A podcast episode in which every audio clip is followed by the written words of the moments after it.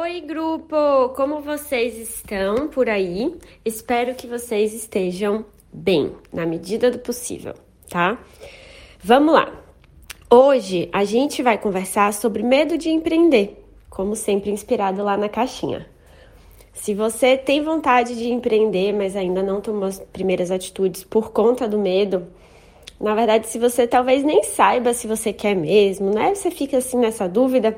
Vamos ver o que é que sai aqui dessa minha cabecinha hoje. Lembrando que os áudios aqui são sempre intuitivos, eu não preparo esse conteúdo, tá bom?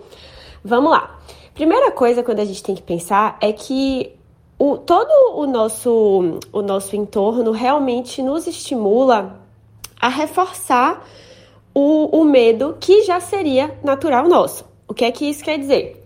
Em primeiro lugar, o seu cérebro é desenvolvido para que você sinta medo, para que você preveja ameaças e reaja rapidamente a elas. Quem já me acompanha há um tempo aqui já sabe, né? A gente já falou bastante sobre esses mecanismos cerebrais. E se você tiver interesse sobre isso, inclusive, tem bastante vídeo lá no meu canal que eu falo da parte mais neurocientífica dos medos e tudo mais. Tá bom? Só que aí o que é que acontece? A gente já pega esse cérebro que naturalmente é extremamente medroso, e aí a gente coloca ele numa sociedade que reforça os nossos medos, né? Numa sociedade que, por exemplo, lá quando a gente era bem novinho na escola, é, a escola não estimulava autonomia e independência da nossa parte, né? Realmente era mais bem recompensado quem seguia todas as normas, sem reclamar. Quem não fugia do padrão, não é verdade? Então a gente foi aprendendo ali na escola que é, que era melhor que a gente seguisse as regras, que a gente ficasse ali dentro da caixinha, que a gente seria mais bem recompensado por isso. Depois, é, quando tá no final da escola ali, já na, na época do vestibular, o que todo mundo espera da gente é que a gente escolha uma especialização, que a gente assuma o título de uma profissão, né? Fazer vestibular é isso, é você entrar num curso ali de 4, 5, 6 anos para que você ganhe um título, um rótulo de uma profissão específica. É, e o que acontece é que a sociedade acredita que essa técnica vai te garantir né, um status, um reconhecimento, uma capacidade financeira, uma, um sucesso aí profissional tá bom? Então, o que todo mundo faz quando sai da escola, tendo as possibilidades, né? Tendo ali os recursos para fazer isso, a prioridade de todo mundo é passar no vestibular para conseguir um título desses aí, o nosso diploma, né?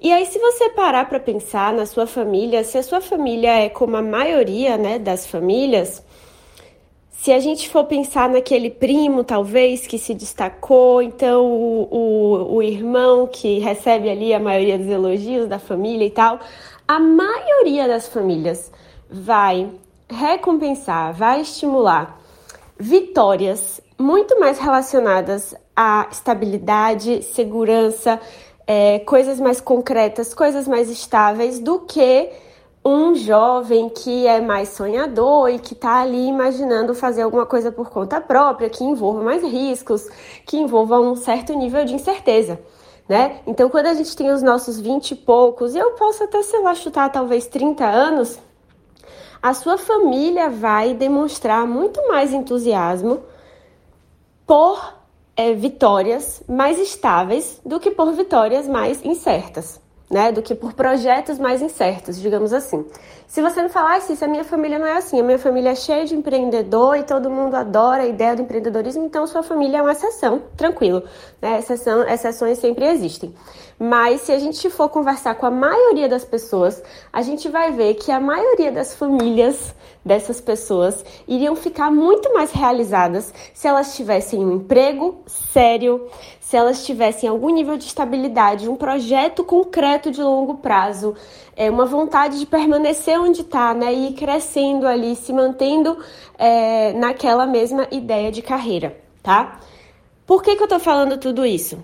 Para que você entenda que essa construção que você tem de medo de empreender é uma mistura do seu próprio cérebro com o contexto que a gente vive tá? E aí eu posso até extrapolar e falar do contexto brasileiro, né? O contexto brasileiro, é, por a gente já viver com muita incerteza no país, por muito medo, é, os nossos pais, eles viveram épocas muito difíceis, né, de inflação, então eles também têm essa bagagem que termina passando pra gente, tá? É, juntando tudo isso, o seu medo é justificável e resta a você entender o que, que você vai fazer com esse seu medo.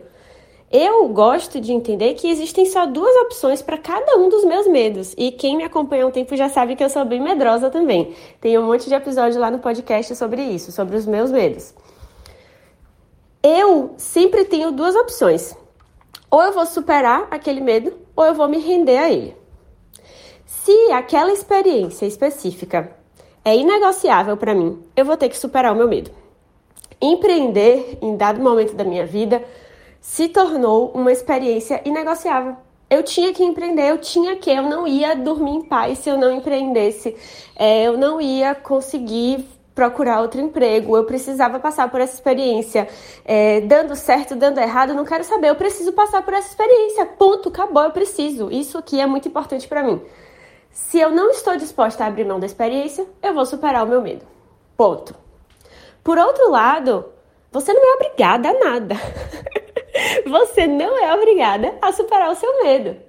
Se você acredita que empreender não é um projeto tão importante assim para você, não é tão motivador, não, não é tão forte o suficiente para te tirar da sua zona de conforto, então não supere esse medo, se rinda a ele, aceite que você não vai passar por aquela experiência. Só que aí, nesse caso, vê se segue a sua vida, pelo amor de Deus. Não fica pensando e pensando e pensando e toda semana voltando nisso e todo dia remoendo porque você não empreende e todo ano você pensa, ah, meu Deus, será que eu empreendo? Não.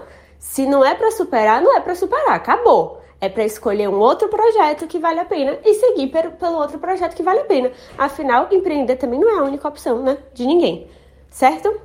Então, você vai é, usar essa reflexão hoje aí no seu dia. A experiência de empreender, ela é inegociável para mim ou não? Ou será que eu posso viver sem ela? E é isso que vai te guiar para você superar ou não superar esse seu medo. Combinado? Olha só, audião, eu sei que tem gente que gosta, eu sei que tem gente que não gosta tanto. Então, se você ouviu esse áudio até o final, você vai lá no meu Instagram agora e vai me contar o que é que você achou. Se você tem vontade de empreender, não tem. Se você acha que empreender é inegociável para você ou não. Se você quer superar esse medo ou não. Certo? Então vai lá me escrever para eu saber que você ouviu até aqui. Um beijo e até mais.